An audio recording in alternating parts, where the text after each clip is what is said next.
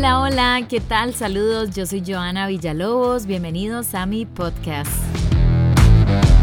Les cuento que el tema de hoy está muy divertido. Usualmente yo para elegir un tema de la semana tomo mucho en cuenta lo que ustedes me dicen, que a veces yo, ¿por qué no te hablas de tal cosa? O yo, vieras que me pasó esto, qué chiva sería que lo abarques en un episodio. Esta es la segunda parte de un episodio que hice llamada Historias de terror en el sexo en Halloween, que les gustó tanto, lo descargaron tanto, me pidieron tanto que hiciera una segunda parte que aquí estamos. me da mucha gracia porque nos encanta la desgracia ajena, nos encanta el chisme, nos encanta este tipo de historias y hoy se van a divertir muchísimo.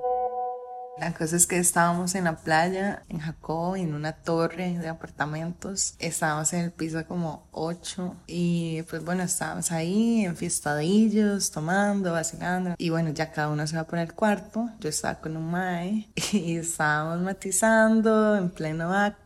Y en eso sentimos, o sea, como que algo se estaba moviendo más de lo normal. Y paramos, mae, un terremoto. Yo no sé, yo agarré a como pude una camisa, me la puse así por encima, pero bueno, y el muchacho no tuvo tanta suerte. no pudo agarrar nada y bajamos todas las escaleras como si no hubiera un mañana. El edificio se, se caía, como la pintura se estaba cayendo. un, fue, un, terremoto, en serio. Y ya llegamos abajo, el, el maestro estaba chingo. pues sí, eso pasó. Ahorita da risa, pero estuvo muy fuerte, en realidad dio miedo.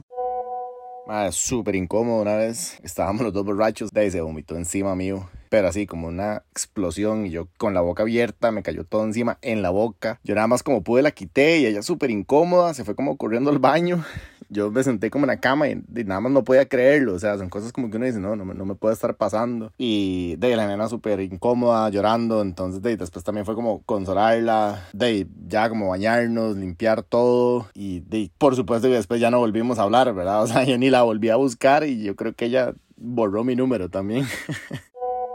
en uno de esos domingos de ocio, experimentando por primera vez con mi pareja el tema de asfixia. No estudiamos ni indagamos cómo se hacía y en medio del momento de pasión cumbre, creo que presioné muy fuerte. El hombre dejó de respirar un segundo, quedó medio inconsciente y realmente fue un momento aterrador. O sea, lección, si van a hacer una práctica completamente novedosa, estudien cómo se hace y estudien cómo se maneja el tema de las señales, etcétera. Pero sí, creo que fue terrorífica experiencia. Mae, es que qué rajado que ese tipo de historias pasen. La del terremoto estuvo épica, yo no sé qué hubiera hecho yo. Y es que a veces nos adentramos a hacer cosas diferentes, ¿verdad? Como que vemos tal vez, no sé, en una película porno o que la otra persona le gustan ciertas cosas, tienen ciertos fetiches que digo, está bien, a mí siempre me ha parecido súper tuanis que uno tenga como esa versatilidad para estar abierto y aventurarse a hacer cosas nuevas. Como les he dicho siempre, hay que ponerle sugar a la relación de pareja y a la relación de casa casados, que bueno, esa todavía hay que ponerle más, pero qué duro cuando uno no es experto en ciertas situaciones y se adentra a intentarlo. Bueno, hay muchas posibilidades de que la cosa no salga tan bien. Y yo estaba con una muchacha y pues di en el momento en el que estábamos haciendo cosas indecorosas, ¿verdad?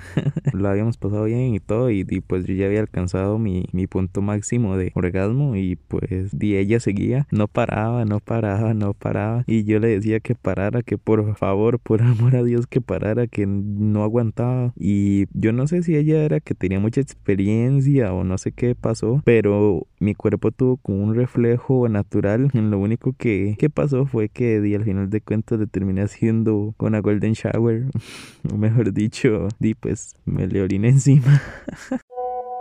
Mi historia fue hace poco, casi que finalizando Halloween. Eh, estaba en mi casa con un amigo, estaba mi mamá, estaba otra gente, estamos nosotros dos en la sala, mi mamá se va a su cuarto, cuando de repente estamos ahí conversando, hablando de cosas y la situación empieza a cambiar, ya nos estábamos besando, eh, mano por aquí, mano por allá. Y de repente se me ocurre la brillante idea de bajar a hacerle un sexo oral. Estoy ahí, ¿verdad? En la plena faena. Subo, le doy unos besos y vuelvo a bajar. Esta segunda vez que bajé solamente duré como un minuto y medio, máximo dos, cuando de repente él dice, llegó alguien. Yo me levanto volando inmediatamente, veo hacia la ventana y veo a alguien tratando de enfocar para ver quiénes estaban ahí. Resulta que este alguien era mi papá. Él entra, yo actúo de lo más normal, le presento a mi amigo, mi papá lo saluda, todo bien. Ya después nosotros nos salimos a la cochera, estábamos ahí riéndonos y hablando de lo nervioso que fue el momento. Luego de que mi amigo se fue, yo me metí en mi cuarto y me encerré como niña chiquita porque estoy casi que segura que mi papá me vio. Tengo dos días de no verlo a la cara.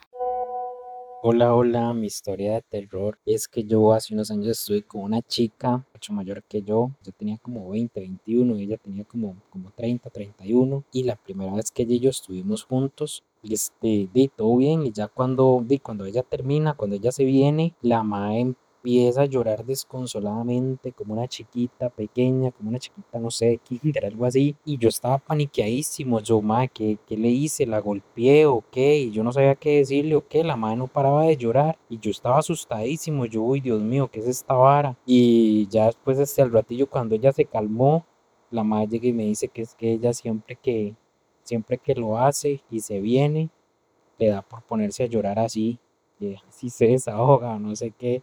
Y yo, madre, pero ¿qué es esta vara? Qué historias. Y como estas, hay un montón más. Voy a cerrar este podcast contándoles sobre un TikTok que vi de una chica gringa. El título decía, debemos tener sexo rápido con la persona con la que estamos saliendo. Unos dirán, no, a mí me gusta ser un poquito más reservado, la verdad, esperar unos cuantos meses, otros vino de una vez a lo que vinimos. Ella contaba que estaba saliendo con un chico, el todo era perfecto, que la trataba súper bien, que la llevaba a todo lado y ella quiso esperar para que no se pensara, ¿verdad?, de que iba a ser algo rápido, ella realmente quería entablar una relación. Bueno, a la hora de la hora, cuando estaban en el momento, él empezó a decirle que di, le gustaba que le hablara como sucio.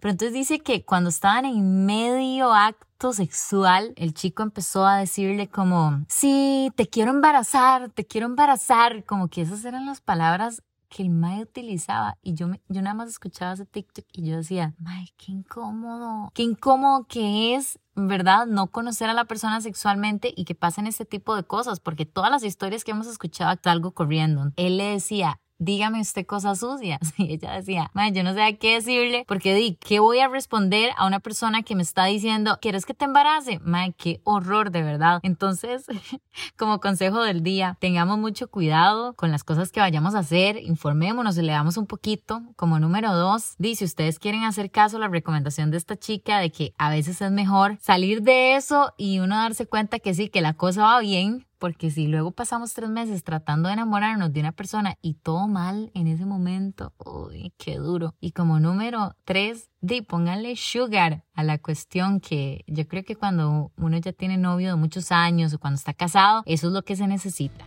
Este fue mi podcast de hoy. Yo soy Joana Villalobos. Gracias por todas las historias. Tuve muchísimas de este tipo y espero que lo disfruten un montón como yo cuando lo hago.